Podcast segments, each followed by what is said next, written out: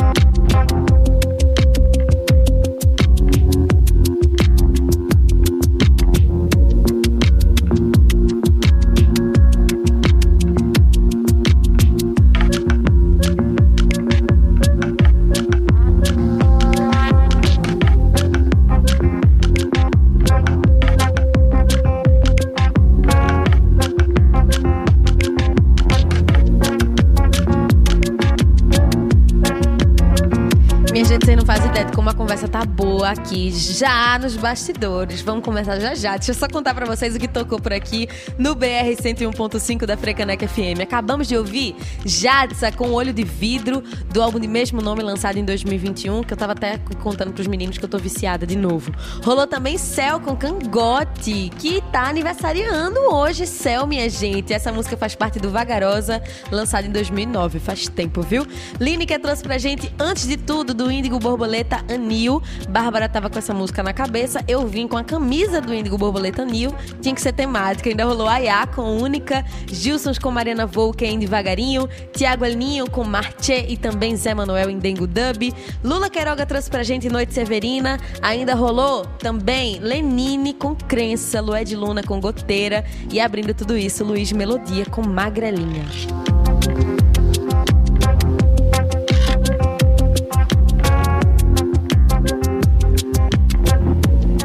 Horas e 16 minutos na capital pernambucana. Lembrando vocês que a gente segue juntinhos por aqui até o meio-dia, mas agora chegou a hora boa, que eu tava ansiosíssima para trazer isso para vocês. Vou dar bom dia para cada um dos integrantes do papo de hoje, que tá muito especial. 17 de abril é dia do lojista de CDs e é uma data tão importante pra gente celebrar esses profissionais que estão aí resistindo e a gente não faz ideia dos perrengues que eles passam para cuidar de uns, uns espaços como esses em que a gente pode ser apaixonado por música música e compartilhar todo esse amor com outros apaixonados também. São comunidades que a gente realmente vê fora do mundo virtual e às vezes até dentro dele também. Então vou dar bom dia para cada um deles aqui. Quem tá do meu ladinho, ó, direito já, Fábio Cabral de Melo da Passa Disco. Muito bom dia, Fábio. Seja bem-vindo. Bom dia. Eu que agradeço a oportunidade de estar aqui com vocês. Muito bom receber você por aqui. Quem também tá aqui junto com a gente, logo do ladinho de Fábio, é Daniel de Moraes da Mistura Pop. Muito bom dia. Seja bem-vindo, Daniel. Oi, Gabi. Bom dia. Obrigado pelo convite. Tamo junto. E para completar aqui essa conversa, a gente tá recebendo também Vitor Serac da Bolacha Discos e Coisas. É, muito joia. Prazer. Obrigado pelo convite também. Coisa boa a gente receber essa galera por aqui para falar sobre essas experiências. E aí eu vou dar uma passada com cada um deles devagarinho pra gente dar essa adentrada. Caso você que esteja aí na sintonia da Frecanec FM ainda não conheça cada um desses espaços. Então vamos lá. Fábio Cabral de Melo com a Passa Disco. Acho que a Passa Disco é uma das primeiras que a gente sempre pensa quando fala em loja de CD principalmente quando sai daqui do centro, vai para lado da Zona Norte. E aí, a Passa Disco voltada para a música pernambucana, esse espaço que acontece muito lançamento de disco, de livro, não é isso, Fábio? Exato. É, a gente está fazendo 20 anos esse ano e é um música brasileira. Você falou pernambucana, lógico. O nosso foco, a nossa a menina dos olhos da gente é a música de Pernambuco, mas a gente não não é não só limita, música, né? é, é, é a música popular brasileira de qualidade de todos lugares. É verdade. E que bom que a gente tem um E nada contra, porque às vezes a pessoa diz, por que você não tem nada contra? Eu não tenho contra, só que é um espaço pequeno e como a gente estava até um spoiler que a gente conversava lá fora, a pessoa tem que trabalhar, vender o que entende, o que gosta. Sim. Se eu não não entendo, eu não conheço música internacional, então para que eu iria entrar numa praia que eu não conhecia? Né? Então, eu, quando eu fui montar a loja, foi esse foco mesmo da música popular brasileira. Gente, é exatamente por isso que no BR 101.5 não toca música gringa em inglês, porque eu também não conheço nada. Então aqui, se eu for ficar falando pra vocês de música que eu não entendo, vai acabar ficando um pouco vazio. É isso que o Fábio tá falando, faz muito sentido. Acho que vale a pena também a gente entrar um pouco nisso durante essa conversa. Daniel de Moraes, que é da Mistura Pop, que é uma loja de disco virtual. Não é isso, Daniel? Isso, a gente já está já mais de 15 anos já trabalhando com esse mercado do público pop. E aí, já é um pouquinho mais diferente da Passa Disco, a gente trabalha com muito título internacional, que a gente importa tanto da Europa, dos Estados Unidos aqui para venda no Brasil. E aí a gente está falando das divas pop, mas aí a gente também vai pro rock pop, vai- também vai ter um, de outros países, também Impala, pois é. E mais recentemente, na pandemia, a gente virou selo e aí a gente também começou a produzir discos de vinis e fabricar de artistas independentes daqui do Brasil. Então é, é muito chão, muito tempo aí trabalhando com, com a cultura do vinil. E que bom que está hoje esse. A gente pode até conversar sobre isso, está tão popular mais do que nunca, né? Com certeza, tá bem mais popular pela experiência que a gente tá conseguindo ter ouvindo. Eu acho que principalmente quando a gente se junta pra fazer isso, que é muito bonito. Vamos falar mais sobre isso também vamos falar com o Vitor, que é da Bolacha Discos e Coisas. E aí a gente dá essa misturada, eu acho, também. Aqui, Fábio traz muito lançamento de livro, de disco, rola isso na Bolacha. A mistura pop já é mais virtual, voltada pra esse lado de fã mesmo, de diva pop. E na Bolacha tem rolê, pode tomar uma cerveja lá, Tem, é, tem rolezinho assim, mesmo de. A gente disco. fica num lugar legal ali nas graças e a proposta inicial sempre foi não só a venda de disco, é, mas sempre ter um bar, sempre ter uma, um café, uma, algo que possibilitasse que a galera escutasse disco Ficasse junto, entendeu? ali, né? É, que é, quisesse ficar dentro da loja escutando disco, batendo papo. Então isso deu super certo. O bar rola, vai ter muito, tem muito evento na loja, lançamento de disco, DJ, banda, já fiz festival de rock lá dentro. Caramba! Bloco de carnaval. ah, enfim, artistas Pra locais já lançaram muito disco lá, Diablo Motor, enfim, muita coisa, muita coisa legal. Mas a loja funciona assim, é- é- fica como se fosse um, um, um- é um lugar para as pessoas se encontrarem, montar bandas, conversar sobre música, falar sobre disco e, lógico, vender muito disco também, muito importado. Eu gosto muito de rock, muito de jazz, então a loja fica um pouco com essa, com essa minha cara, assim, de, de- de- essa curadoria mais pro rock, muito disco importado, é o carro-chefe da gente. Então a, a- a bolacha já vai fazer seis anos também esse ano. É muito, muito legal. Tá dando super certo. Que bom que a gente tá ouvindo essas mensagens de vocês positivas, né? De que tá rolando, tá dando certo, são anos e anos nessa caminhada, que a gente sabe que também é cheia de perrengue. Mas aí acho que eu, eu vou gostar agora de adentrar nesse lugar com vocês, do gosto musical, que isso que Fábio trouxe agora, que é bem importante. Quando a gente vai pra música é, virtual, consumida dentro de streaming, um Spotify da vida, um Deezer, é toda uma plataforma que tem um bilhão de coisas lá dentro. Aí você pode ouvir de sertanejo ao blues e aí vai do seu entendimento. Mas quando você vai dentro de uma loja de disco, tem esse nicho que é muito de quem criou a loja, de quem está cuidando da loja. Como é que é compartilhar esse gosto musical? Vou começar por Fábio. Compartilhar esse gosto musical com quem frequenta a Passa Disco. A gente vai, vai formando o público. Um. Vai formando o público. O público não adianta. É, diversas pessoas, vamos dizer, se tem aquele fã que gosta do que eles vendem, do, né? Eles não vão frequentar a loja porque eles já, já sabem que lá não vão encontrar esse tipo de música. Então eles aí viram um nicho de, de música brasileira. E com isso, com advento assim, a gente, a gente tem um site que o site nem movimenta tanto, mas com o surgimento das redes sociais, principalmente do Instagram, a gente começou a vender a música local para o Brasil inteiro. Então a gente tem sempre vendas. De, a gente bota despretensiosamente, coloca, a gente vende tanto novo como usado, a gente coloca, faz uma postagem sobre determinado disco e aí vai criando. Então já tem gente que, que o primeiro lugar que procura já é na passadisco, porque sabe que ali vai ter.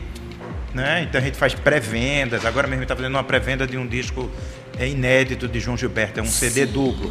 Então já está aquela loucura. Então eu, e, e, e as redes sociais é uma forma bacana de eu também saber qual o pedido que eu vou fazer. Eu ainda nem fiz o pedido, porque a, a gravadora só começa a vender a partir de amanhã. Mas eu já vendi uma quantidade X que eu já sei quantos eu já estão vendidos. Já está confirmado. Então eu já sei que o meu pedido eu já posso pedir mais, porque vai ter aqueles, aqueles seguidores ou clientes que ainda nem sabem da existência daquele disco e vai saber quando chegar na loja. Também tem esses dois tipos de público, né?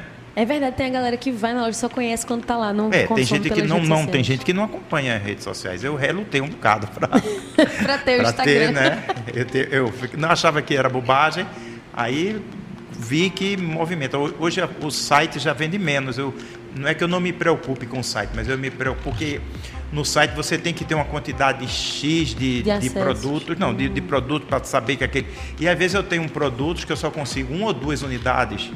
Então você botar no site, todo o trabalho de botar aquele no site, só tem uma ou duas. E vendo também, eu não vendia, no passado eu não vendia, só vendia discos lacrados. Com o passar do tempo, com a diminuição da produção de disco físico, de CD principalmente, eu comecei a vender discos usados. Então, quando eu faço a postagem, eu informo que é usado. E se eu colocasse no site, às vezes a pessoa talvez não percebesse que era usada, era ia usado. comprar e ter que devolver. E se vê um probleminha, às vezes eu, eu não tenho, eu- cara de pau, pessoal, disco usado, é, autografado, dedicado a fulano de tal, rasgado, encarte com problema. A pessoa compra sabendo que Com mas todos é, é os detalhes, engraçado, né? a gente não vende no Mistura Pop discos usados, mas é, tem toda uma, também uma graduação de quando você vai fazer isso online, né? Estado da capa. Bom, muito bom, Ah, excelente, é. como novo. Do estado do disco, né? Então é muito peculiar e também eu acho que é muito subjetivo também fazer essa análise, né?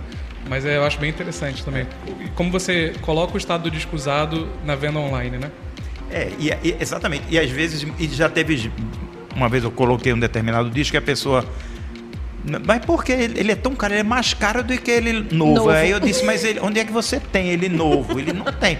Vamos dizer, um, um, um olho de peixe de Lenine, um. um Um pai biru. um- não, pai biru nem se fala. Mas um olho de peixe de Lenine você não vende por menos de 100 reais. E se o disco fosse novo, o disco novo de Lenine, que espero que saia esse ano ou no próximo ano, será no máximo 40 reais, R$ 39,90. Aí a pessoa, mas por que mais caro? Sim, porque tem, tem, é, tem, tem história. É verdade. né? É, teve uma tiragem de olho de peixe, sei lá, deve ter tido uma tiragem de 10 mil cópias na época. E o que está acabou, circulando é. até hoje são essas 10 mil cópias. Exatamente. Então vai valorizar. Com certeza, e valoriza bastante. Mas a gente tem vinil, que vale mais que minha vida, entendeu? Então, assim, a gente tem que se adaptar. E eu acho legal também como as lojas de disco dão uma aula pra gente, quando a gente frequenta algumas delas, sobre os gêneros, como as coisas são encaixadas. Isso que o Fábio tá falando agora, de como é categorizado dentro do site. Uma coisa que eu adoro ver quando tem publicação da Passadisca, que a galera já vai dizendo assim, Fábio, eu quero. E parece que tá mandando mensagem no WhatsApp dele. Ou então que tá falando, ó, Fábio, dá uma passadinha Eu não aí. tenho WhatsApp. É verdade, Fábio não tem WhatsApp. Certíssimo. Mas eu gosto disso também, de acompanhar a relação que o público estabelece com vocês. E aí, queria puxar Daniel agora para falar sobre essa experiência dele com a mistura pop. Assim, colocar esse. Eu imagino que seja isso, né? Esse amor pela cultura pop, pela, pela música pop, dentro de um site e começar a querer vender, começar a trabalhar dentro desse contexto? Vocês começaram gostando de música pop e aí entraram nesse caminho? É, com, é muito engraçado porque começou como um, um hobby. Um hobby, né? Como um colecionador, no lugar do, do fã, no lugar de quem consome e adquire aquilo. E aí por isso que a gente, o que a gente estava conversando também faz muito sentido. Eu acho que eu não conseguiria comercializar aquilo que eu não entendo, aquilo que eu não, de alguma forma, não expresso algum tipo de grande admiração, sabe? Porque eu sei que assim como se eu tô admirado e encantado por aquilo, possivelmente outras pessoas também vão se impactadas. Uhum. Muitas vezes a gente também importa um disco que não é sempre o grande sucesso do momento, você está fazendo uma aposta, né? Uhum. Então você sabe que aquele disco ali, você sabe que é do potencial dele, né? E a gente lida com um público que é muito uh, uh, jovem, né, como a gente está falando de música pop, é, às vezes a gente está fazendo formação de público. Vezes, muitos, muitas vezes o cliente está comprando o primeiro vinil uhum. com a gente. Às vezes ele ainda não tem a vitrola, mas é, é, o que é engraçado é que às vezes transpassa. Às vezes é óbvio, o cara é muito fã, então ele é um colecionador, ele quer ter tudo daquela artista. Mas para muita, muitas vezes o álbum ele é mais do que só o álbum, né? Às vezes ele é um momento da sua vida que você passou, um, lembra alguém que também já passou uhum. pela sua vida. Então aquele álbum ele é uma representação de algo que você viveu. E aí você entra num lugar do, um, do, do, sentimental que aí aquilo não tem nem preço, né? É verdade. Então muita gente se emociona com essa cultura do vinil. Eu acho isso muito bonito e é muito legal ter esse público que está chegando, que está agregando, que é jovem, ver eles comprando a sua maletinha, depois eles fazem um upgrade, já compra uma áudio técnica ou já vai para um outro lugar. E você vê que é uma coisa que vai tomando um espaço e vai crescendo, né? E isso é muito bonito. Muito bonito, eu gosto muito, gente. Quem trabalha com música sempre atinge um lugar muito especial das pessoas. E aí tava pensando aqui, já em puxar Vitor também para o papo, que Vitor tem a experiência também de ter trabalhado como vendedor de loja. Você trabalhou na, na cultura, Ah, né? trabalhei na cultura na equipe original lá. Isso, Quando, e assim... assim, foi o último lampejo do CD, né? Sim. Discos importados, encomenda. E a cultura era uma referência gigante. Saudade de cultura. Né? Era. Sim. Eu trabalhava naquele aquário, quem é de Recife conhece, aquele, o aquário lá de cima que era a parte de jazz, e música clássica, de blues, música instrumental brasileira também. E aí- era, era um prato cheio, assim. Conheci muita gente, conheci, a gente Conheceu muita música também. Muita música. Quatro anos lá foi meu primeiro emprego. Eu tinha 18 anos, era bem novinho. O, o- você podia. Tinha uma coisa legal lá, você podia abrir qualquer CD e escutar. Tocar. Nossa, isso É, era então, muito assim, massa. 10 da manhã, não tinha ninguém na loja. A hora de conhecer esse disco do Chick Corea, por exemplo. Que massa E aí a gente isso. escutava. Aí eu conheci muita gente lá que tava lançando coisa pela Biscoito Fino, tipo Paulo Moura com Nossa. Yamando Costa. Um montão de coisa legal, assim. A Biscoito Fino tava na, na, no auge, ali 2004 a 2008. Muito lançamento. Né? DVD, CD. E lançando gente Digipackzinho, grande. muita coisa legal. Muita gente grande indo pra Biscoito Fino. Acho que Maria Bethânia Sim. tinha ido nessa época. Chico Poá, Carioca, Biscoito, aquelas coisas verdade. todas, né? Mas é, trabalho sempre, ó, coleciono CD desde. Sou da geração CD, tá, gente? Eu sou novinho, tá? sou de 86. Mas desde 8 anos de idade, eu coleciono CD. é, e foi, desapareceu o lance de vinil, né? Eu não peguei o vinil. Vinil era coisa que a gente encontrava na, na escada do prédio, assim, o pessoal jogando fora. Sim. Né? E você tinha as grandes lojas aqui, como Music Store, Mega Disc, né? Aí depois teve Opus, aquela coisa toda. E aí foi o boom do CD. Você viajava pra fora, tinha Virgin, Mega Store, Tower Records, aquela coisa. E isso, o, o CD era, era algo que todo, todo mundo queria. Aí começou os carros a ter o CD player também, né? Então, assim, CD era mídia e o vinil ficou totalmente obsoleto, totalmente obsoleto. E eu tenho uma paixão muito grande pelos CDs e fico feliz também, porque a minha loja é praticamente uma loja de disco de vinil. Veio com esse boom dessa segunda volta do, do disco de vinil, aproveitei isso. Adoro vinil, vendo muito disco de vinil, mas o lance do, do CD, fico feliz que esteja voltando mais agora. Uhum. E né? não só, não só vinil e CD, mas no nosso no Mistropop a gente vende também bastante Fita fita, cassete? cassete. Fita cassete. Então é. a gente está falando de mídias físicas num geral, né? E, e é, é- é- muito gostoso saber isso, que não importa o formato, né? É trazer a, a- a- a mídia física de volta e com isso a gente estava também falando um pouco sobre isso, acho, fora do ar, de trazer o encarte, de, de trazer o aprofundamento, de você escutar aquele disco na ordem que ela é proposta para ser escutada e não num modo aleatório, num shuffle. É, e, e- e eu acho que a mídia física, acho que o vinil tem sim um destaque maior, mas é, é um movimento que ele acontece conjunto com as outras mídias, né? Total, e eu acho que vale, vale a pena. Isso vai esbarrar, na verdade, o lance que ó, é, essas mídias físicas, seja cassete, seja CD, seja vinil, é nada, muitas, muitas vezes, é nada mais do que um souvenir do artista. É uma relação que o artista estabelece com, com o público. E muita gente, muita gente tem uma maletinha que não tem um som tão legal em vinil, mas faz questão de gastar 200, 300, investir esse valor no vinil não vai escutar, não vai obter o melhor do vinil, o melhor do som do vinil ali, né? Mas o tem quase como fidelity. item de decoração também decoração, dentro de casa, mas né? é um souvenir, mas você sente que tá fazendo parte ali da, da experiência, da obra. Tá apoiando sabe? o artista. Tá apoiando o artista. Então você estabelece esse, essa, esse relacionamento com o artista, É entendeu? verdade. Mas eu vou até repetir um negócio que a gente estava falando antes do programa no ar, que é essa relação também. Ah, a gente tem vários tipos de pessoas que consomem mídia física, e mais específico o vinil. Você tem aquelas pessoas mais audiófilas, que realmente vão ser muito ah, rigorosas com relação à qualidade de som que elas esperam. Mas eu acho que, que o vinil, até para quem tem na sua maletinha e não vai ter a melhor qualidade de som, é trazendo a música de novo para o primeiro plano, é estar ali com ela presente e não usá-la como. ah, que nada em contra também, é ótimo. Também com- como, é ótimo ter o streaming e a gente poder escutar um bilhão de artistas de lugares diferentes, porque a gente, olha a impossibilidade da gente comprar mídia física de todo mundo para conhecer, né? É acessível. Mas né? é, é, tem espaço para tudo. E esse espaço também, para dar-se um destaque para mídia física e colocar a música em primeiro plano, e você tá mais presente com ela, com o encarte, saber quem produziu, quem participou do álbum, isso também é uma coisa muito especial, principalmente hoje, que, querendo ou não, a música ela ficou mais abstrata, né? E o nosso span de atenção também foi caindo, as músicas foram ficando menores.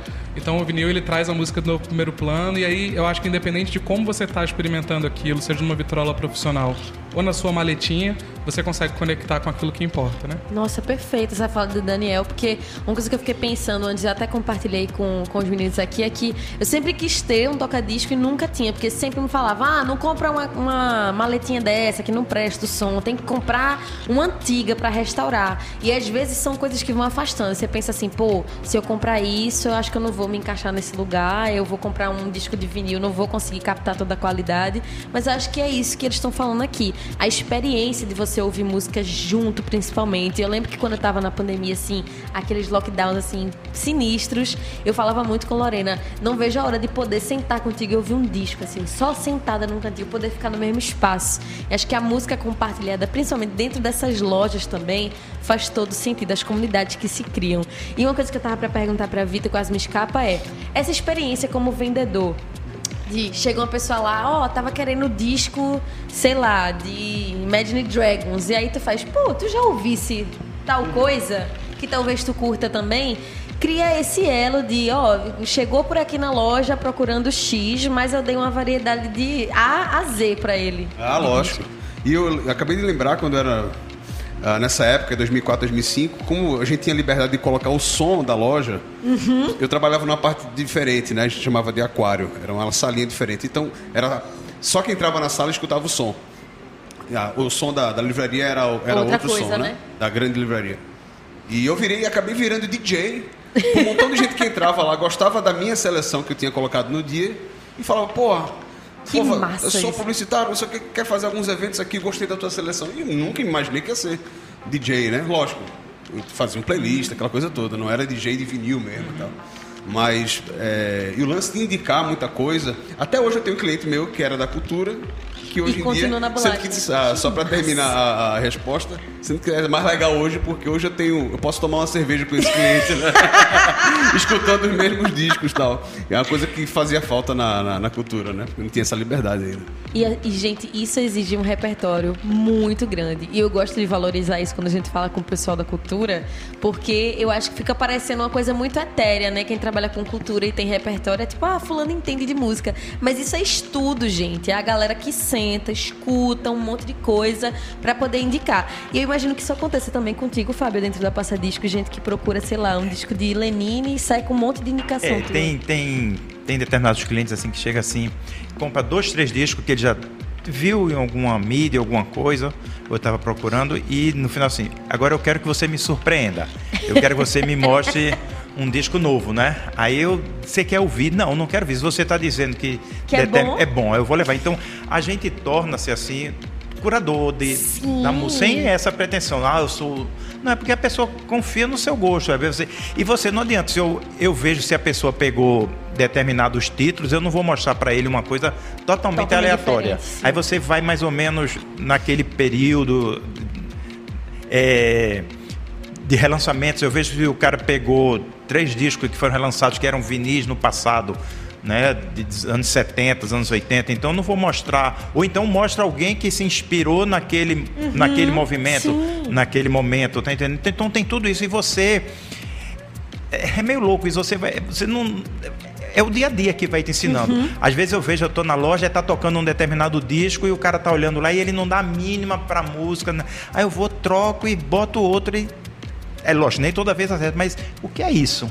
Para, Aí a pessoa né? parece que bate, tem, tem alguma coisa divina, sei lá, no, no meio que o cara vai atrás, o cara Mas gosta ó, eu daquilo. também sinto que É há um quase que movimento místico. reverso. É, já, eu já conheci muito artista por os clientes chegam, vocês vão trazer o disco de tal pessoa, eu faço. E quem? Isso já aconteceu. Quem é? Eu tenho que. Eu- quando o isso. segundo vem falar o terceiro, eu falo, não, eu tenho que saber quem, quem é que eles estão falando pra poder entender, e aí eu vou escutar Agora e tem é um muito filme massa. que tem que ser citado aqui pela, pela, pela Sim. celebração desse dia. Sim, sim, sim. Que é um filme que me inspirou muito quando era, É quando era mais novo. É o High Fidelity, do, que é uma história do Nick Hornby, um livro, e virou filme Stephen Frears e tal, com John Cusack, Jack Black, não sei. E virou também uma série incrível. Incrível, com Chamada Kravitz, também High Fidelity com é Zoe incrível. Kravitz, que é incrível. Então, assim, tem todo esse rolê pra vocês descobrirem. E também esse amor que existe por loja de disco, que eu e acho tem uma cena massa. lá, só pra contextualizar Por por, causa desse filme, é, que eles estão num sábado lá na, na- lá na loja, o dono da loja com os vendedores, cheio de gente na loja de, de vinil.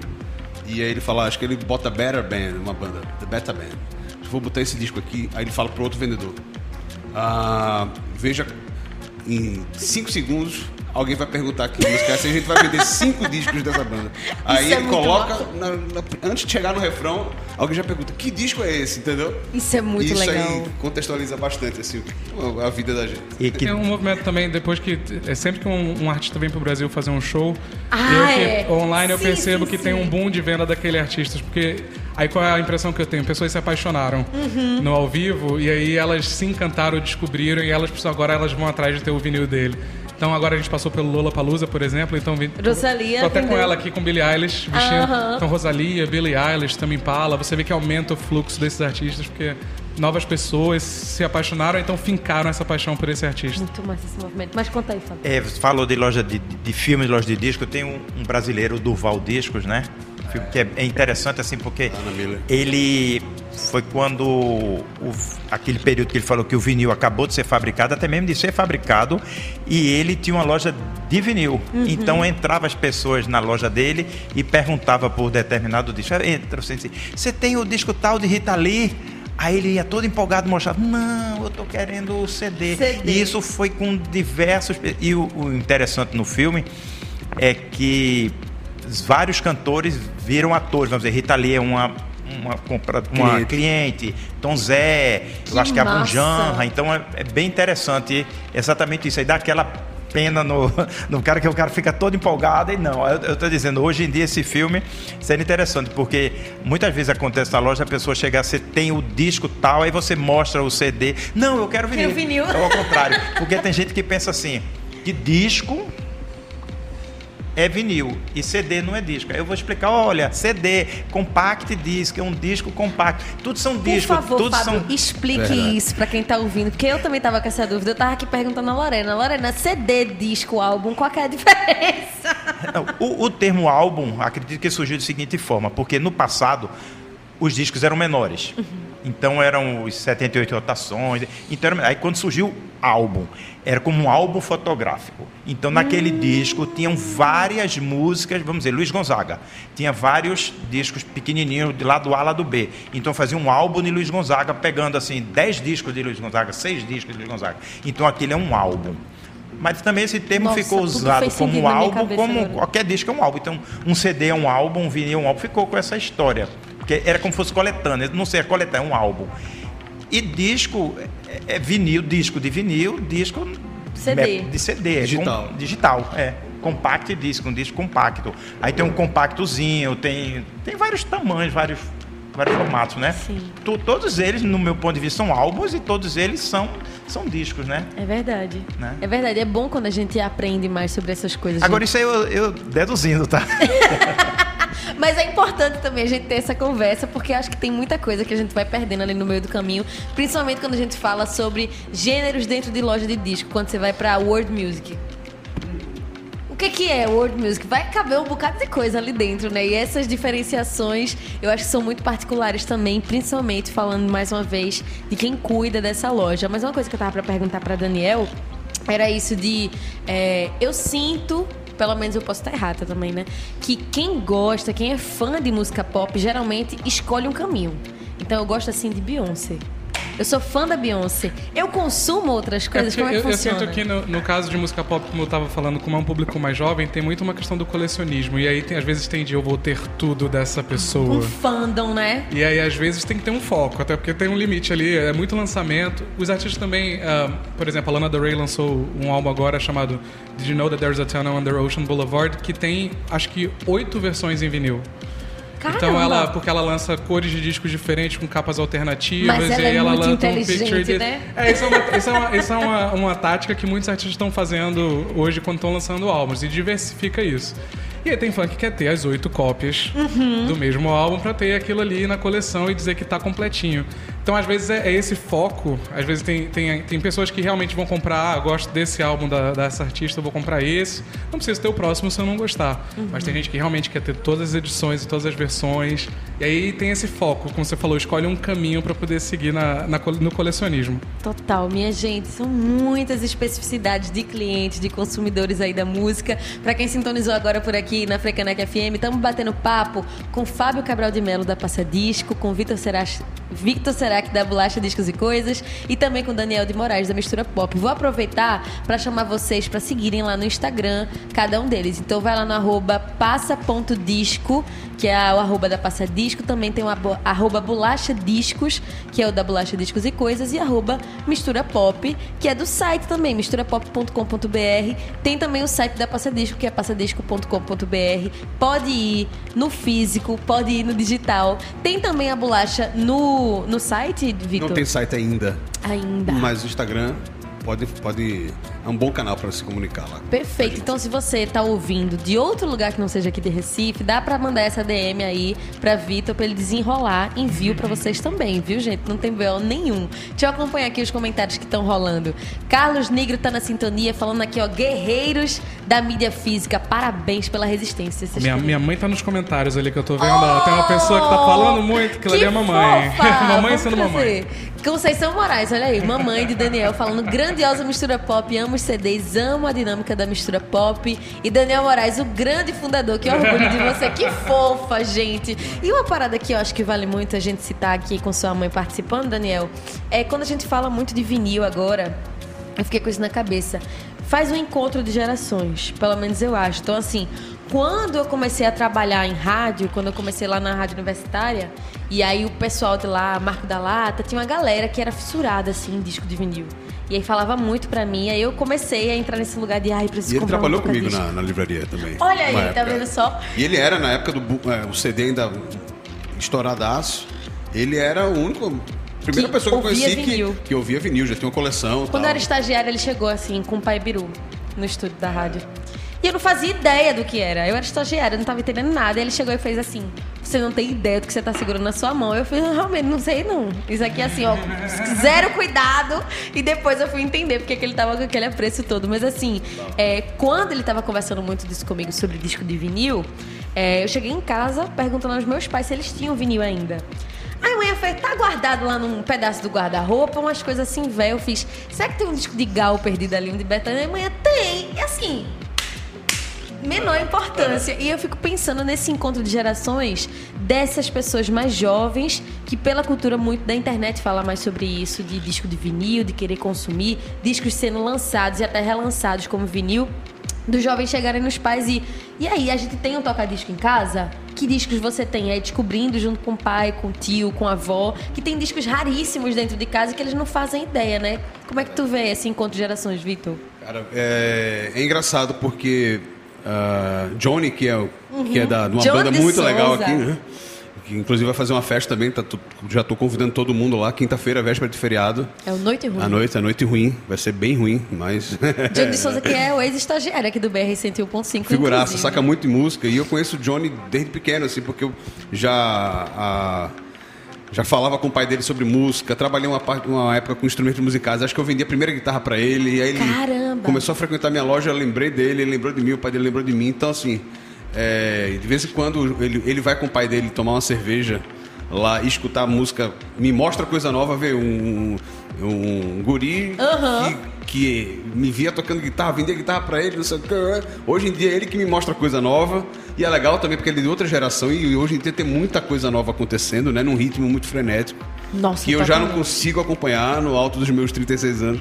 É muita informação, mas é, é, tem muita coisa legal e eu vejo assim o encontro das gerações, por exemplo, lá na loja, dentro da loja.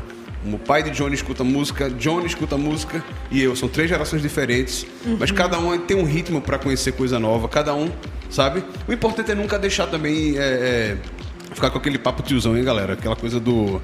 Ah, como se época- fazia mais rock como antigamente. Quando o Eric Clapton morrer, quem é que vai tomar o lugar? Não, tem muita coisa legal e o rock muda, né? As coisas cambiam, né? Então, a, a ficar ligado aí que muita. Hoje em dia a gente não tem mais o ENA de gravadora, aquela coisa de. de- não tem clipe no Fantástico para editar moda, não tem, não tem mais Nossa, isso, né? sim. Que era muito mais fácil. Ah, a música nova do, do Barão Vermelho no Fantástico, a música nova do Paul McCartney no Fantástico. Pô, aí virava moda porque 48 milhões de pessoas vendendo ao mesmo tempo. Segunda-feira todo mundo queria comprar roupa igual do McCartney e ficava subindo a música no ônibus, entendeu? é, hoje em dia não. É, fatiou muito, assim, né? Nichou, como você estava falando antes. Mas acho que tem coisa para todo mundo aí. Uma coisa que eu acho muito bonita nesse encontro geracional é que, no, no caso da, do Mistura Pop, tem muitos pais que presenteam os filhos. Ai, que fofo. Então, não ah, eu tô comprando pro meu filho. O que eles fazem a questão de falar é um presente. Aí, às vezes, não tem nem tanto entendimento se tá comprando a. E tem um contrato o também pra caramba, né? Como é? E tem o vice-versa E também. tem o vice-versa também. Mas, mas, talvez por vender um foco de música pop, no nosso caso, é muito pai. mais o procura...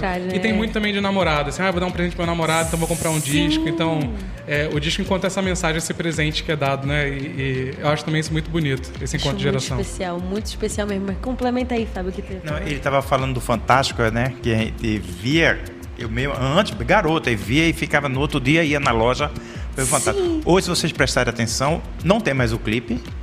Aí ele canta a música e canta um trecho. Aí embaixo foi assim: ouça a Sim, música completa no nosso site. Então nem isso. Então, meu Deus do céu. Aí só bota um pouquinho, bota, uma, bota um clipe, um artista novo. Seria então interessante, já imaginou se todo domingo um- mostrasse né? uma pessoa nova, Brasil afora, tanta coisa, mas não, fica sempre mostrando Os já aquele mesmo artista é, e não mostra tudo e é complicado. Só quando a pessoa morre, aí é que faz uma matéria, É sei o quê. Mas cadê? Faz isso, isso, eu acho que na época do Fantástico eram dois ou três clipes por dia.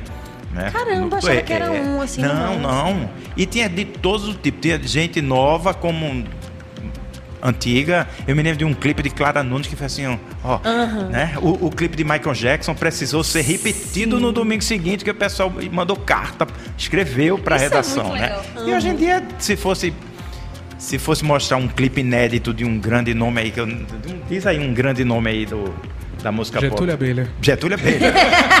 nem, nem eu mostrava. né?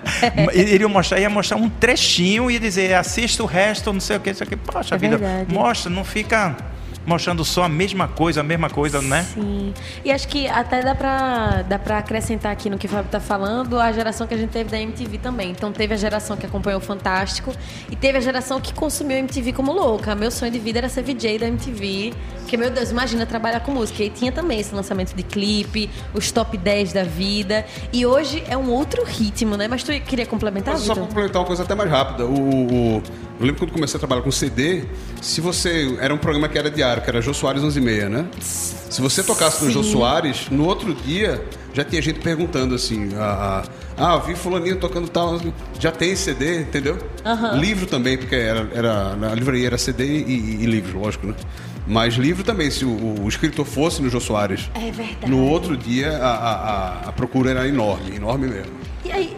É, o- não, é que hoje a gente tem. É, é engraçado isso, né? Antigamente você olha, década de 90, né? Era o Jô Soares, hoje é o TikTok. Então é aquela música que explode. Então vamos pegar um exemplo nacional aqui, Marina Senna com, com o de primeiro, por supuesto, né? Era uma artista muito pequena, fez ali um sucesso que nem ela esperava, ela nem planejou, e aí cresce, explode. E aí hoje eu não tenho dúvida que o que mais reverte play para artista é quando nessa plataforma específica uma música ela consegue acontecer ali. E, e também é curioso de, apesar de ter maneiras de você tentar manipular e tentar fazer com que a música aconteça ali, é sempre um, um inesperado, se vai acontecer ou se não vai, né? É, é uma roleta russa. Tava falando do, do colecionismo, aí eu bati o olho ali na bolsa da menina, ó. Tem um botão de João. Então isso é a música que, né? Ela além de ter comprado, ela comprou, aí o outro vem com a camisa de uma banda.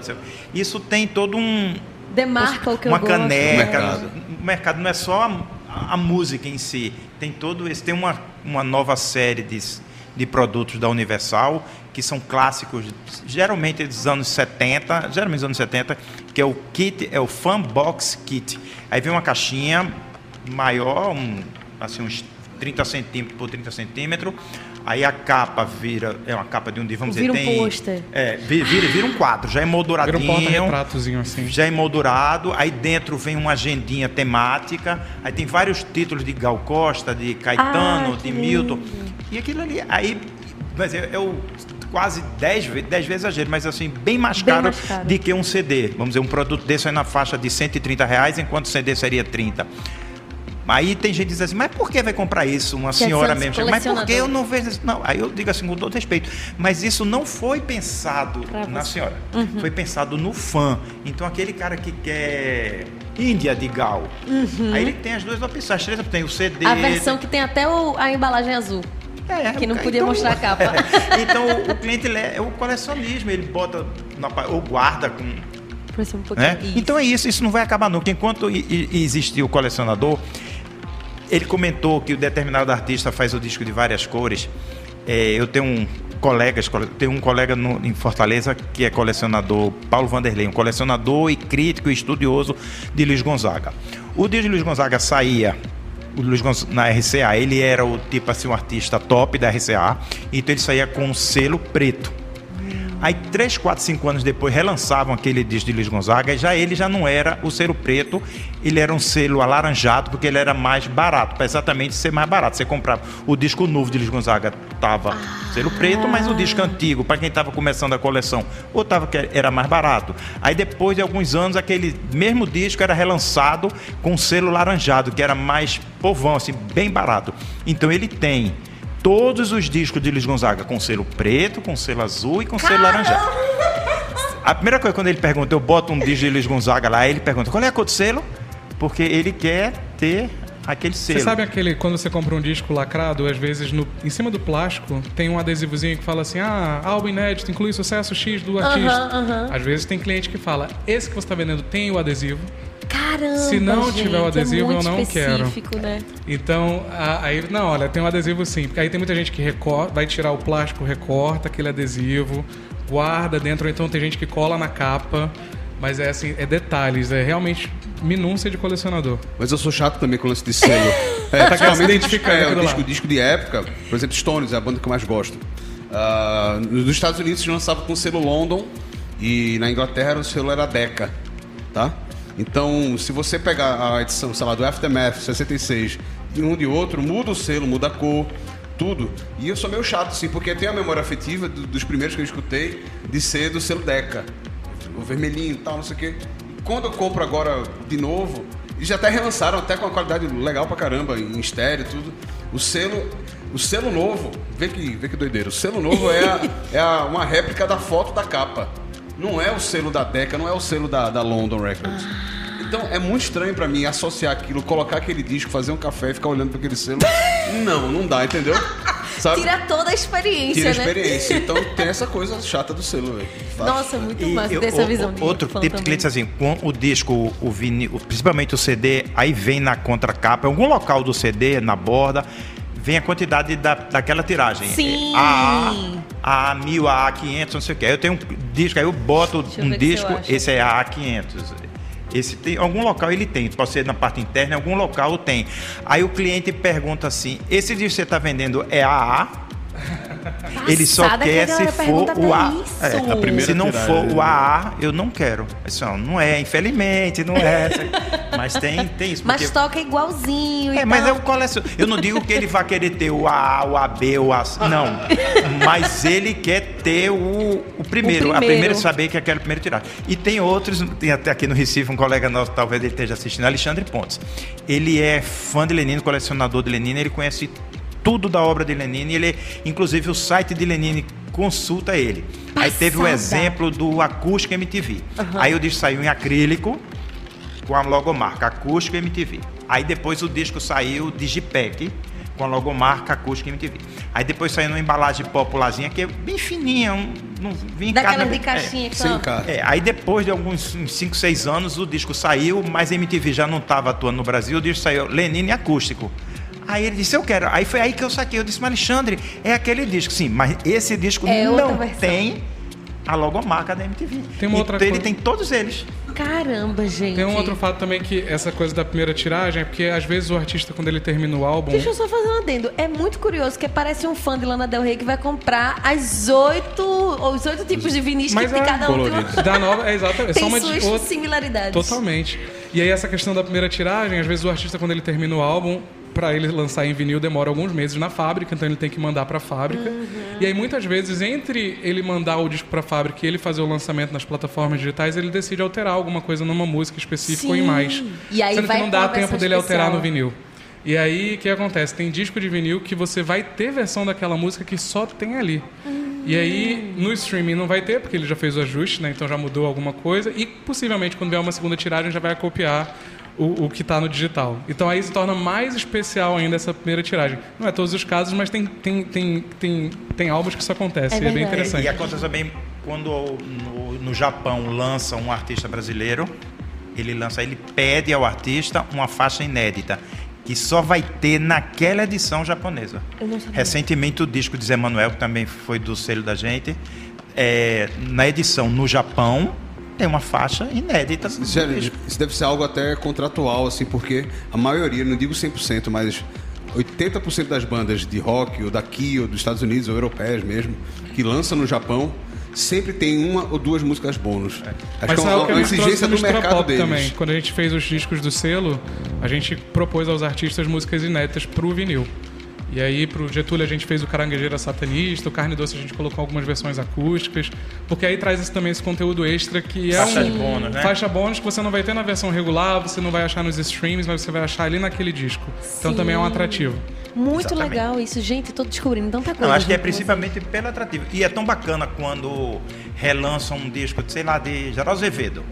Aí o disco só tinha tal música, mas naquele mesmo período ali, ele lançou uma parceria em outro disco de outro artista, ou uma música numa trilha de uma novela inédita, e quando relançam o disco, relançam com faixas bônus, que, que são daquele mesmo período, e tem a mesma sonoridade, o mesmo período.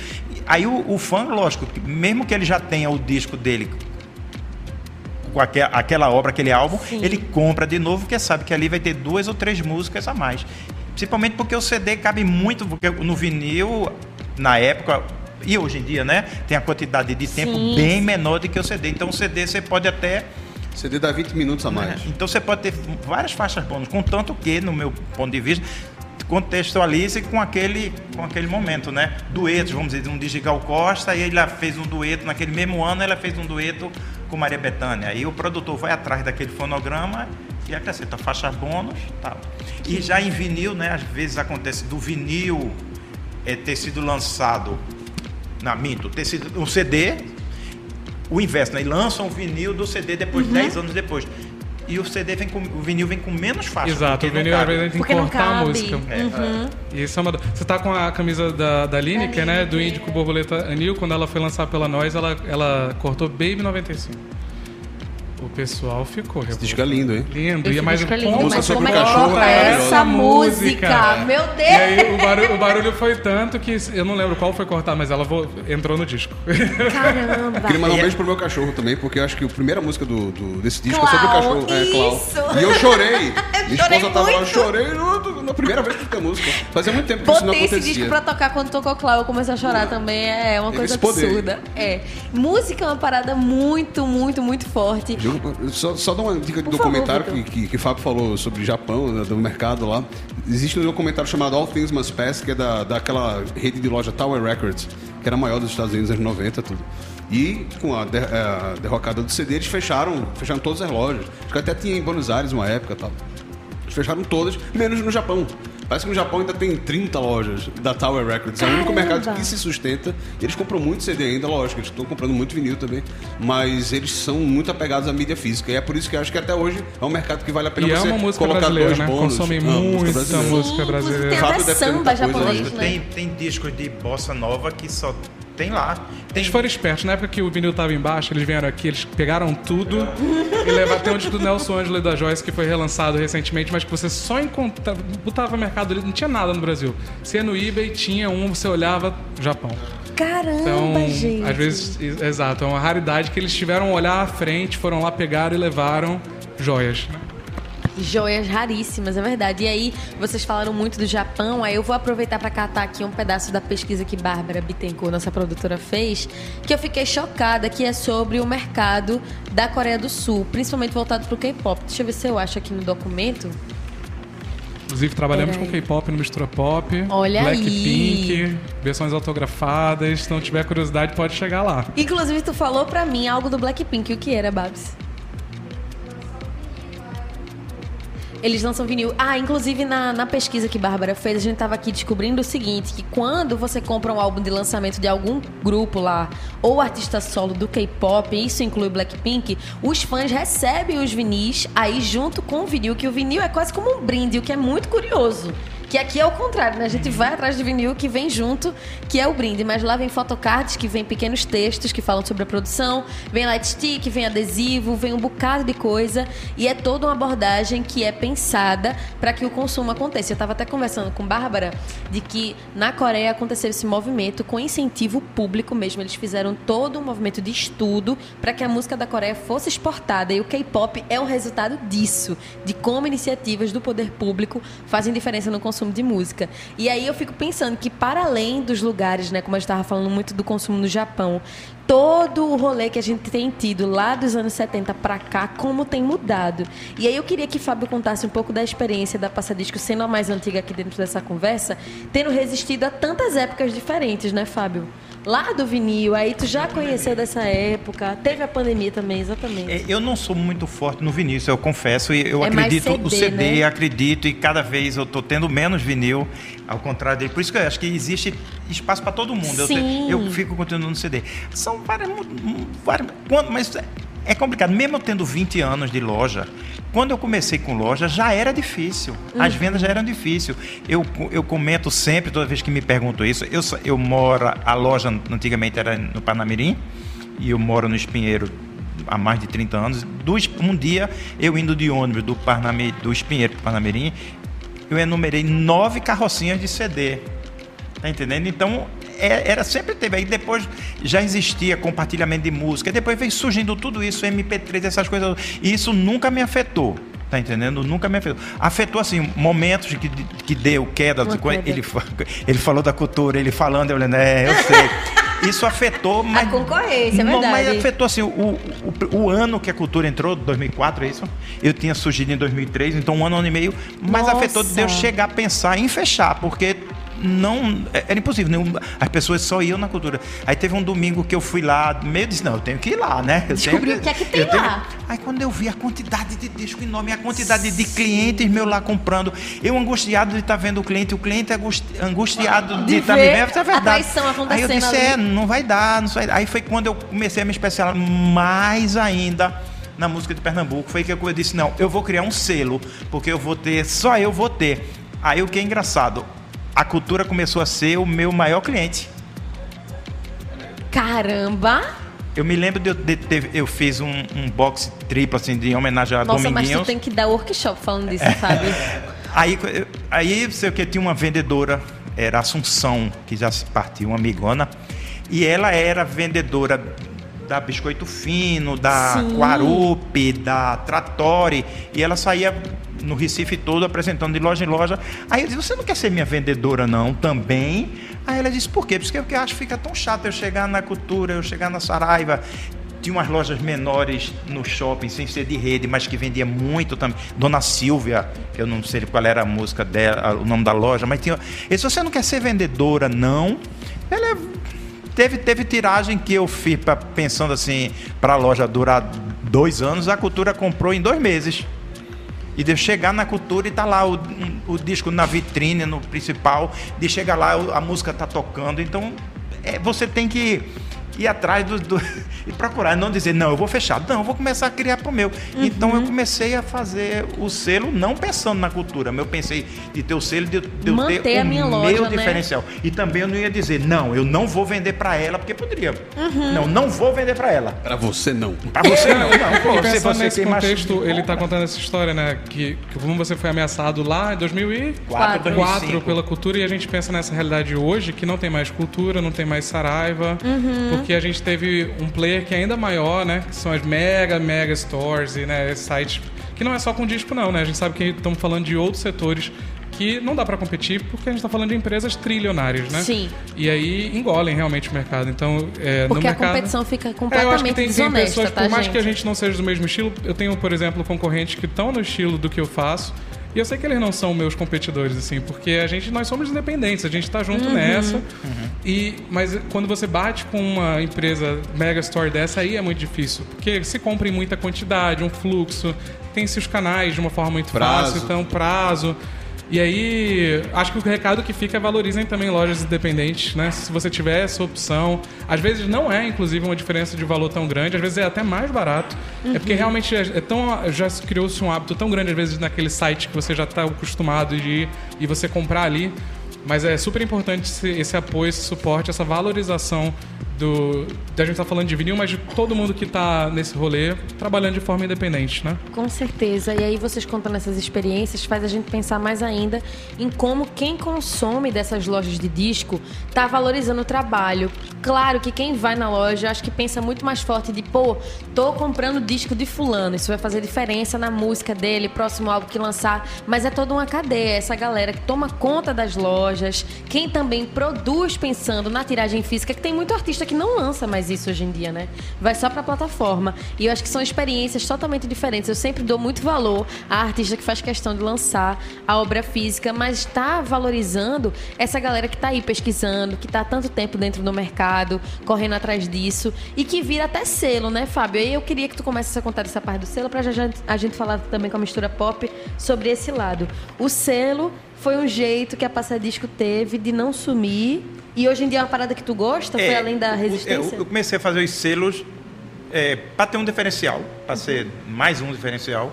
Aí eu comecei a fazer uns selos com coletâneas. Aí o primeiro foi o Pernambuco cantando para o mundo, por causa do, do, da frase que tem Pernambuco falando para o mundo, aí foi Pernambuco cantando para o mundo. Aí foram CDs de coletâneas.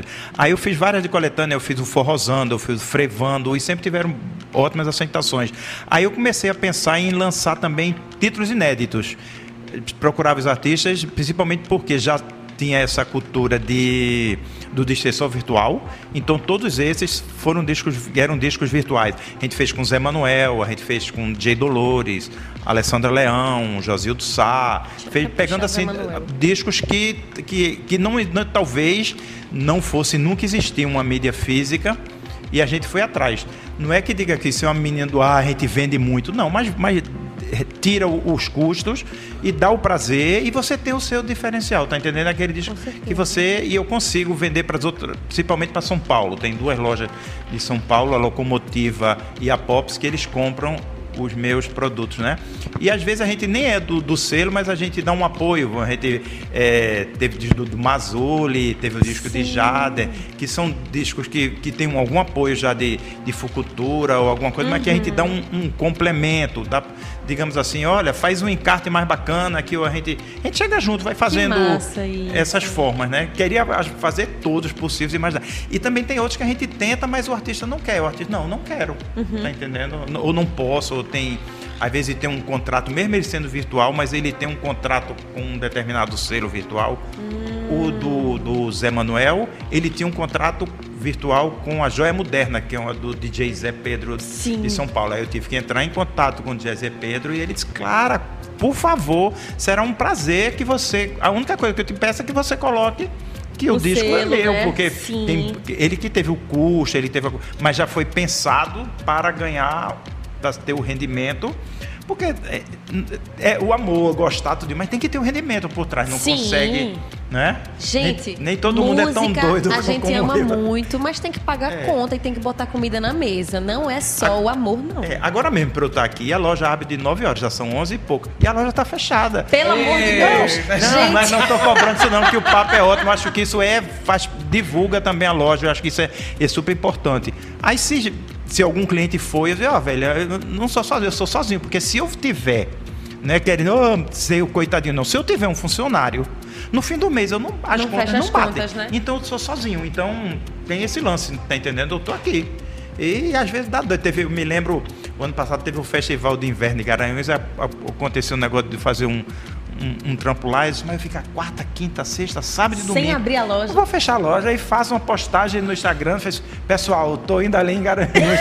Volto segunda-feira com a cabeça cheia de novas Volto ideias. melhor. É, É e é importante porque aí encontra um monte de produtor, artistas, você faz contatos, você se diverte, toma uma cervejinha. É, é necessário. Então não é só o, o, o trabalho. Eu sei, eu sei que é errado. Eu sei que eu estou falando que vai ter, infelizmente, vai chegar algum cliente lá, vai bater lá e eu não vou estar. Mas é, é a forma de eu conseguir. Deixa o link do site na porta. Fala, entra. É, é. Entrega a Deus, né? A velha história, entrega a Deus. Se Deus o livre, eu precisasse pra um- fazer um exame, um, um acidente, uma coisa, não teria que fechar. Então, pe- no início eu ficava enlouquecido, Sim. queria uma pessoa.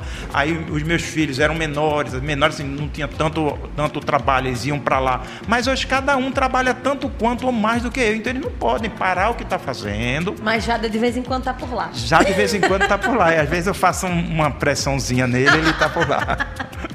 Que massa de ter essa experiência de Fábio falando disso. De realmente, gente, é uma parada de resistência mesmo. E a gente que gosta de música tem que criar mais esse hábito de ir em loja de disco, de consumir das próprias lojas. Eu vou tomar vergonha na minha cara, eu vou comprar meu toca-disco, entendeu? Meu DVD, que o Fábio já deu a dica aqui de comprar um DVDzinho. Vou fazer isso. Eu acho que é importante também quando a gente vai até os lugares, quando tem o caso da loja física, pra gente consumir por lá. Como é o exemplo que o Vitor tava falando, que quinta-feira vai ter o evento Noite Ruim, com o Johnny de Souza tocando por lá. Então, consumir a cerveja que tá no bar. Já dá uma olhada nos discos que estão expostos As camisas, nos CDs, as canecas, conversar com um monte de gente que vai gostar de música, Que vai te indicar vai música te indicar também. um montão de banda que vai querer vir pra cá divulgar o trabalho da entrevista, enfim. Esse é o propósito da loja. Pra mim, eu fico feliz quando eu vejo tudo isso acontecer no mesmo dia. Vender disco, vender camisa, vender uma caneca, vender uma cerveja boa. Bater papo. Bater papo. Um cliente me mostrar uma música que eu não conhecia, eu mostrar um disco que o cliente não conhecia, botar um DJ pra tocar, tomar uma saideira com a turma. Um abraço, e isso deu tudo certo. Aí eu, eu volto pra casa bem feliz. Perfeito. Minha gente, o selo da bolacha é fazer evento, então vão lá é. e consumam os eventos que rolam dentro do bolacha. Quinta-feira tem, viu? Noite Ruim, vão lá no Instagram pra catar todas as informações, É free, arroba é bolacha discos. E é free, olha aí, ó, é só chegar. E aí, pra gente voltar aí pro lado do selo, a gente tava falando com o Fábio do selo da Passa Disco. A Mistura Pop também tem um selo que inclusive lançou Getúlio Abelha, que vocês conhecem demais aqui da programação. Eu acho que não chegou a ser não, né, Lorena? Será que a Lorena tá me ouvindo? Ló, tá me ouvindo? Getúlio chegou a ser aposta da Frecaneca? Não, porque ele já tava estouradaço, né, Getúlio Abelha? Já tava estouradaço. Pra gente colocar como aposta, não chegou a ser não, né? Porque tinha Laricado, que já tinha estourado bastante, né? Mas eu acho que na hora que vocês decidiram lançar Getúlio Abelha, ainda era num pensamento de vamos fortalecer, vamos incentivar, porque esse artista ainda vai tomar um, um renome gigante, né? E aí, principalmente porque também a gente está falando, no caso do Mistura Pop, no momento da pandemia. que Foi quando a gente virou selo. Então, é, no caso do Getúlio e no caso do Carne Doce, foram álbuns que foram lançados na pandemia e que não se tinha nem a possibilidade de se fazer shows, né? De sair rodando com álbum. Porque se a gente coloca em perspectiva, antigamente, na década de 70, por exemplo, se vendia disco, mas quem se pagava a conta Era era, show. era não, perdão. Se fazia show para se divulgar o disco e que vendia-se milhões de cópias, então assim, o disco era o que realmente vendia. Hoje o jogo Hoje é o virou. contrário. então A a gente lança o álbum. que, que, que incentivava, dava até Exato, exato. pra fazer Porque se rolava muita grana, se vendia muito disco. Então hoje não, hoje o artista ele lança o disco pra ele poder sair em turnê e ele lucra com esses shows. Até porque tem muito festival que o artista só entra no line-up se tiver feito um lançamento Algum materi- recente. Exato, né? exato. Então, assim, no momento de uma pandemia que eles não estavam com, esse- com essa possibilidade, ficou ainda mais importante e necessário eh, a gente dar um- fazer um lançamento físico disso. Porque, querendo ou não, é, é, um lançamento físico de um disco ele traz uma outra vida pro álbum, né? Ele traz uma outra perspectiva. E aí é uma delícia também quando você faz isso com pessoas que você admira. Então, no caso do Getúlio, do Carne Doce e o Camilo, que é o nosso lançamento, todos a gente eram absolutamente enlouquecidos. É muito gostoso também a experiência de você criar junto. Porque querendo ou não, quando você tem um selo, você tem que. Às vezes a contracapa não se tem. Então vamos fazer uma contracapa junto. Como é que você vê o disco? Vamos falar do encarte? Vamos provar isso aqui? Vamos fazer uma música extra? Então, você tá num processo criativo com pessoas que você admira, é uma coisa que não tem preço nesse processo criativo. Tem a parte também que é mais chata, que é a parte de liberação é, Nossa, é, fonográfica, autoral, as burocracias. Você falou, no final tem que pagar o boleto, tem que pagar as contas, a gente tem que fazer essa conta também. Então tem esse processo que é um pouco mais burocrático e chato, mas tem esse outro processo criativo que é uma delícia. E quando Alegria, quando- alegria quando chega o produto a na alegria, sua com mão. a alegria quando você vê aquele produto final e quando o artista também recebe aquilo. E ainda mais, né? Quando você vê a fanbase deles reverberando a felicidade, que às vezes a gente eh, faz uma pré-venda, a pessoa espera três, quatro meses. Então, assim. Público de vinil é um público um pouco ansioso, acho que podemos concordar aqui, também somos um pouco, tô medicado. E, e aí, e aí é legal isso porque e aí eles recebem e falam, não, valeu a pena esperar, porque o produto ele realmente traduz aquele trabalho daquele artista da forma como eu esperava. E esse lance também que ele falou, a gente acaba tendo uma exclusividade sobre esse trabalho, né? De, da venda daquela forma. E então aí, a gente tá, tamo, eu- você é selo de CD, eu sou selo de vinil, mas a gente tem a três selos, a gente tem a Bolachão Discos, a gente tem a Romaria Discos, a gente tem muita coisa bacana que tá rolando aqui no Brasil e por isso que as fábricas também estão lotadas. Tem o próprio Noise, né? Que tem um clube A Nós é o maior da. América Latina. E aí todo mês sai um disco, e é isso que a gente tava comentando por aqui. Aí vem o encarte, vem falando mais sobre a obra, tem toda uma entrevista especial com o artista, trabalha muito mais aquele lançamento. E eu acho que tudo isso é muito bem amarradinho dentro da cadeia produtiva, né? Como uma coisa vai puxando a outra. Então você lança o disco e aí trabalha com a galera que tem selo, que tem distribuidora, aí vai pra dentro de um festival, aí já ativa aquela cadeia de quem trabalha com a produção de evento. Aí vai pra uma loja de disco, tudo isso é muito amarrado. E é por isso que eu amo trabalhar com música. Mas uma coisa que eu fiquei pensando aqui também é, dentro desse mundo de lançamento de disco físico, vocês particularmente trabalhando com selos, eu acho que Vita também pode dar essa experiência do outro lado. É, a gente está numa fase também que muitos artistas, acho que não quanto a gente deveria ter, estão criticando esse lado do streaming que paga muito pouco pelo play. Então é uma obra que acaba sendo muito desvalorizada. Às vezes você tem um artista que tem, sei lá, 30 mil ouvintes mensais, mas que isso, quando vai para o dinheiro que ele recebe, é quase nada. Porque vai um pedacinho para a plataforma, vai um pedacinho para o que foi distribuidora, e assim vai repartindo, e os centavos que já era centavo vira quase nada. E aí, quando a gente tem um artista que faz a mídia física, vai para uma loja de disco e consegue vender, ainda é mais vantajoso também. Tu vê dessa forma também, Fábio? Exato. É, exato. Ele. Mas eu acho. A venda, é, tem que ser, a, a venda tem que ser muito grande, porque eu nunca cheguei a um consenso de como era no passado, quantos centavos o artista ganhava por cada. Que era centavos, eu acredito, por cada disco vendido. Agora, só que naquela época, vamos dizer, Cavalo de Pau de Elcio Valença vendeu 800 mil unidades. Então, 800 mil, se, se cada faixa daquela fosse centavos, já era. Não, né, Já era um centavo mais já gordinho, Era um né? gordinho. E hoje um disco. Tem discos de grandes artistas. A primeira coisa que eu faço quando recebo um disco na loja é olhar a tiragem. Tem discos de grandes artistas com mil unidades, com 500 Caramba. unidades. Vamos dizer, quem é o arti- um artista tipo Mônica Salmazo. Aí lança um tributo a Milton Nascimento. Aí você vai ver a tiragem mil, mil discos de Mônica Salmazo. Eu, tenho, eu garanto a você, na época que ele trabalhava na cultura, esse mil Voava. discos, a Livraria Cultura, não estou dizendo só Recife, mas a Rede Brasil vendia aqueles mil discos num fim de semana. Sexta, sábado e domingo ela venderia um lançamento de Mônica Salmazo cantando Milton Nascimento. Hoje são mil cópias para o Brasil, Brasil inteiro. inteiro, E você, você vai ficar abobalhado. A única loja que ainda compra biscoito fino no Recife é a Passadisco. Então, às vezes, o, o- Às vezes é má, não E digo a que é má vontade. grandona. Não digo que é má vontade, mas você tem que entrar em contato com, com o diretor. Olha, eu quero um pedido. Aí ele vê aquele pedido meu assim, pequenininho. Aí o cara, poxa vida, eu tenho que faturar, ter que embalar, Enviar. mandar pelo correio, e, e nota fiscal, e boleto, tudinho. Mas eles fazem porque eles têm paixão pelo que estão fazendo. Porque é, é, lucrativamente para biscoito mandar 10 unidades para mim, não é. E para artista vantajoso. independente também, eu acho. Eu acho que no, no caso de.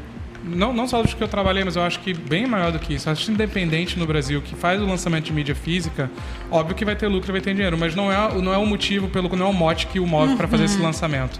Porque um show talvez você consiga tirar muito mais. Com É, certeza. É realmente você traduzir aquele seu trabalho que você investiu, que é né, com tanta paixão, numa outra mídia e você entregar isso também para fãs, né? E dar essa possibilidade. É, Eu acho que isso dá prestígio ao artista, Sim. isso o, o currículo do artista, isso dá engrandece o artista em ter. Opa, eu tenho um CD físico, eu tenho um vinil, eu tenho o só para misturando as falando das mídias físicas, o que é que vocês acham? Eu, para mim, eu acho que o, o DVD acaba em breve, não é? Não, acabou. Acabou. Blu-ray Depois do Blu-ray é. Teve o Não, che- mas o Blu-ray acabou. que também já não fabrica Blu-ray mais no Brasil. O Acabou. Blu-ray, eu acho que o Blu-ray nunca vingou, na minha É verdade. Mas lá fora ainda opinião. lança-se.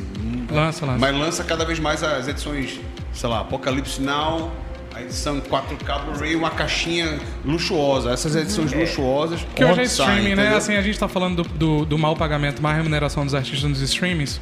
Isso tem que mudar, isso tem que ser, enfim, isso é uma discussão muito longa. Mas eu acho que não tem como fugir dessa realidade. Uhum. né? Hoje a gente consome música por vinil, por CD, por fita cassete, mas a gente tá ali no nosso celular, tá também consumindo de uma forma Pela digital. facilidade, Eu né? Pela pra cá facilidade, é, é a, no- é a nossa realidade hoje, né? Então, o show está- hoje é engraçado que você, o artista lança show no YouTube e fala assim, o DVD. Mas não é mais o DVD. Só, onde tem? Tem o DVD? Não. Mas o YouTube A é o gravação DVD. de DVD. A gravação do vendo DVD. ingresso. Eu vou, eu vou dar um exemplo. Ontem mesmo, no intervalo do Fantástico, aí apareceu uma cantora, para mim, luz desconhecida, uma nova, uma sertaneja, e dizendo que é a grande cantora, eu não decorei, infelizmente, não tenho nada contra ela. Eu nem decorei o nome, mas lançando seu novo DVD, aí embaixo pequenininho, como fosse bula de remédio, nas plataformas digitais, né? Exatamente. Não se. É, E meio nossa, é assim, meio que meio envergonhado, tá entendendo? Eu não tô fazendo, né?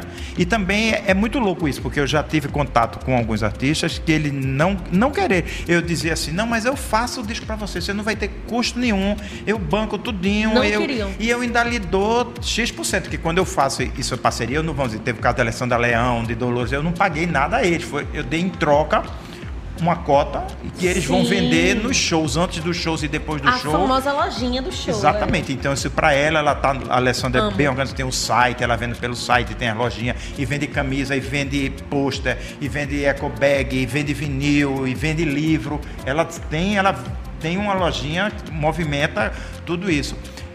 Mas já teve de artista que diz, não, não querer CD, não interessa não. Eu disse, então faz o seguinte, eu lanço e eu não dou tua cota, já que não te interessa, eu não dou tua cota. Deixa eu eu lançar. fico para mim, é um- eu vou ganhar um pouquinho mais, mas não quer. Não sei se é Caramba. vergonha, não sei, não, não quero. Isso, isso, não, isso não existe, isso é, sei lá, isso é ultrapassado. É. Muito Qual é a louco. palavra de e jovem a gente esqueci? tem que respeitar, né? Eu não vou chegar nem numa, numa rede social e dizer fulano de tal. Não, é o, a gente é o respeito à opinião do Sim. cara. E pode ser que lá pra frente ele mude de opinião e me procure, eu procuro por outro. Ou as coisas mudem, Uhum. espero que as coisas mudem e as gravadoras comecem a investir nos artistas, essas coisas. Depois no off eu quero saber quem é. Você me conta em off. Eu concordo com essa- esse lance que, que Fábio acabou de falar, de, de, de ser necessário ter uma, um material, né? um CD, uma fita cassete ou um vinil para apresentar. E eu falo isso muito para as bandas que eu tenho contato, as bandas índias, bandas de rock aqui, Uhum. sei lá, até de metal aqui de Recife. É, não, não sei isso pro público do sertanejo, do pagode, isso eu realmente não sei porque eu não, não, tenho, não tenho contato com a turma. Mas o, se você tem uma banda que toca rock ou uma coisa mais regional, você- tem que ter um material, um, tem, tem que ter um, compacto, Sim, um vinil, para você sim. existir, cara. Você, você tem que colocar isso na sua cabeça, tá? É, hoje tem as fábricas que procuram um selo legal que, que tem a ver com a tua banda e isso vai, vai um te unir mais, né? até para fazer turnê com essas outras bandas, comunicar, ter um público mais, cer mais certeiro, que hoje tudo é muito no nicho, assim, né? E e vai em frente, porque você tem que fazer isso. Tem que ter a camisa, tem que ter o adesivo, tem que ter o, bro, o bottom, tem que ter tudo. E o disco é primordial. E eu ainda Concordo. digo mais, tem que ter um vinilzinho, cara. Assim, é, um compacto, CD é legal também pra caramba. Muita banda lá fora não lança nem CD, nem compacto mais, nem, nem vinil. É, tem banda que só tem fita Cassete? cassete colorida, não sei o quê. Que é lindo também. É, e, e acho legal também é, fazer tiragens pequenas. Faz 350, agora tudo autografado. Sim. Entendeu? É, Tem artista que até que coloca o nome do, do um por um. Ah, pra Vitor, um abraço, tá? Obrigado pela. pela. Pela. sei lá. Todo esse cuidado. É a história isso do é colecionismo. Eu garanto a você, vamos dizer, um determinado artista faz um show no Recife, onde for, na cidade que ele for. Aí tem o cartaz de divulgação. Hoje nem mais o cartaz físico faz, é só o cartaz virtual. Então aquele cartaz que não é um custo, ele leva, leva nas rádios, leva nas Ah, livrarias, é, nas lojas um de disco. Tem aquele cuidado. E eu garanto a você que se no, após o show, aquele cartaz de divulgação, ele estivesse posto à venda, o fã Vendia. iria comprar. digo isso, eu tenho, eu tenho uma Verdade. coleção, além da coleção de disco, eu tenho uma coleção, eu vou De pra muito show. Eu tenho uma coleção de pôster de banda Ah, e muitos que deles são autografados, feito no at drive-in, essas- porque você sai do show, tem uma, sei lá, por 200 reais tem o, ca- o cartaz com a arte original do show. Uhum. Então aquele show em Buenos Aires só tem um artista de Buenos Aires fez o cartaz para aquele show. Sim, sim, sim, E aí sim, sim. tem o, o pôster, né, em, em alta definição. E os, sei lá, eles botam 100 para vender. Os 10, os 10 que chegam, os 10 primeiras pessoas que quiserem comprar o pôster, lógico, é um pouco mais caro. Vai Mas tem autografado. autografado pela banda. Então, assim, isso é um outro mercado também e, e- e é muito importante. Como artista, ele se preocupa, tem que se preocupar com esses pequenos detalhezinhos que os fãs adoram. E vai deixar você mais próximo do. Durante da- muito tempo do eu ia na, na Broto Fabric, que fica aqui no Eu Recife tava Antigo. pensando nisso o tempo eu ia Lá, todo. eu ia lá e falava, esperava passar a data do evento. Aí eu falava, agora que passou, eu posso levar? Eu levava todos do eu ia Animage, bem- todo ano. Tem, ó, tem do Criolo, no Clube Português, tem vários que eu fui tirando de lá. E aí essa de- da diminuição diminuiu mesmo, porque. Diminuiu muito. Tô indo lá buscar e não tô achando. Exatamente. Tá. É tá só virtual. mim, antigos. entendeu? E é um custo tão pequeno. né? Eu tenho, ele falou desses postos. Eu tenho o Lenine gravou o Incité em Paris, né? Uhum. Eu tenho o cartaz da divulgação do show. Caramba, e a gente tocou esse teu hoje. Olha só que coincidência É. Aí deliciosa. eu consegui, aí moldurei, aí quando ele teve na loja uns uns dois anos antes da pandemia, aí quando eu, eu queria que você autografasse, ele olhou assim e disse, como foi que você Como foi conseguiu isso? Eu disse, ah, não quero saber.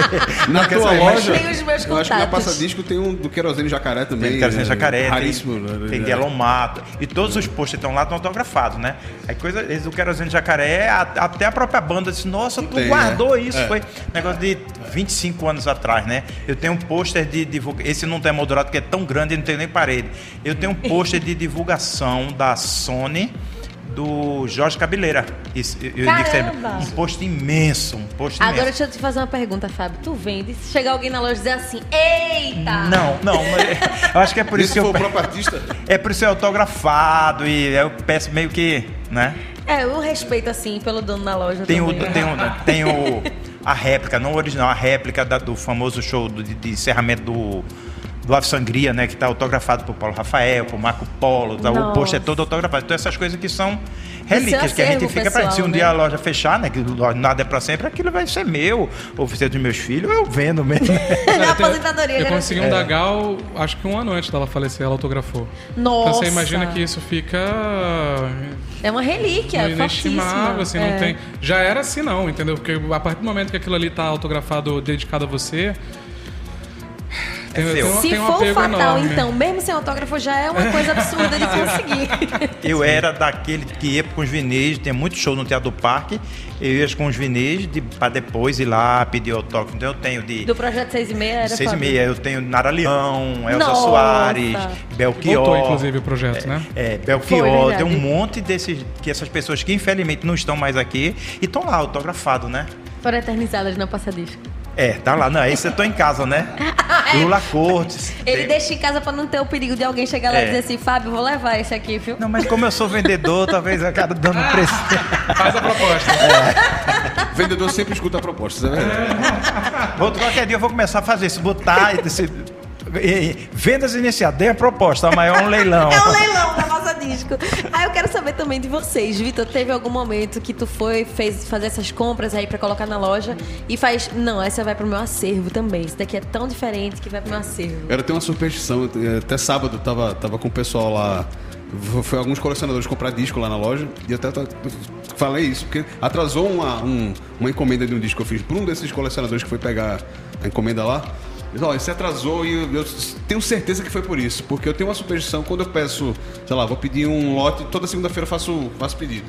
Vou pedir um lote de 30 discos importados.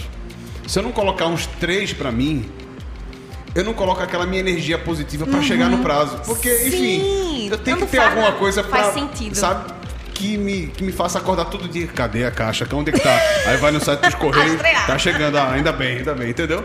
Porque junta, junta o meu lado vendedor e o meu lado Fã também, né? Então, assim, a Consumidor. energia pra chegar no tempo geralmente tá certo. Entendeu? Mas eu, eu lembro, eu lembro quando eu era é, criança, jovem mesmo, eu ia na cultura daquela sessão de importados, eu ficava.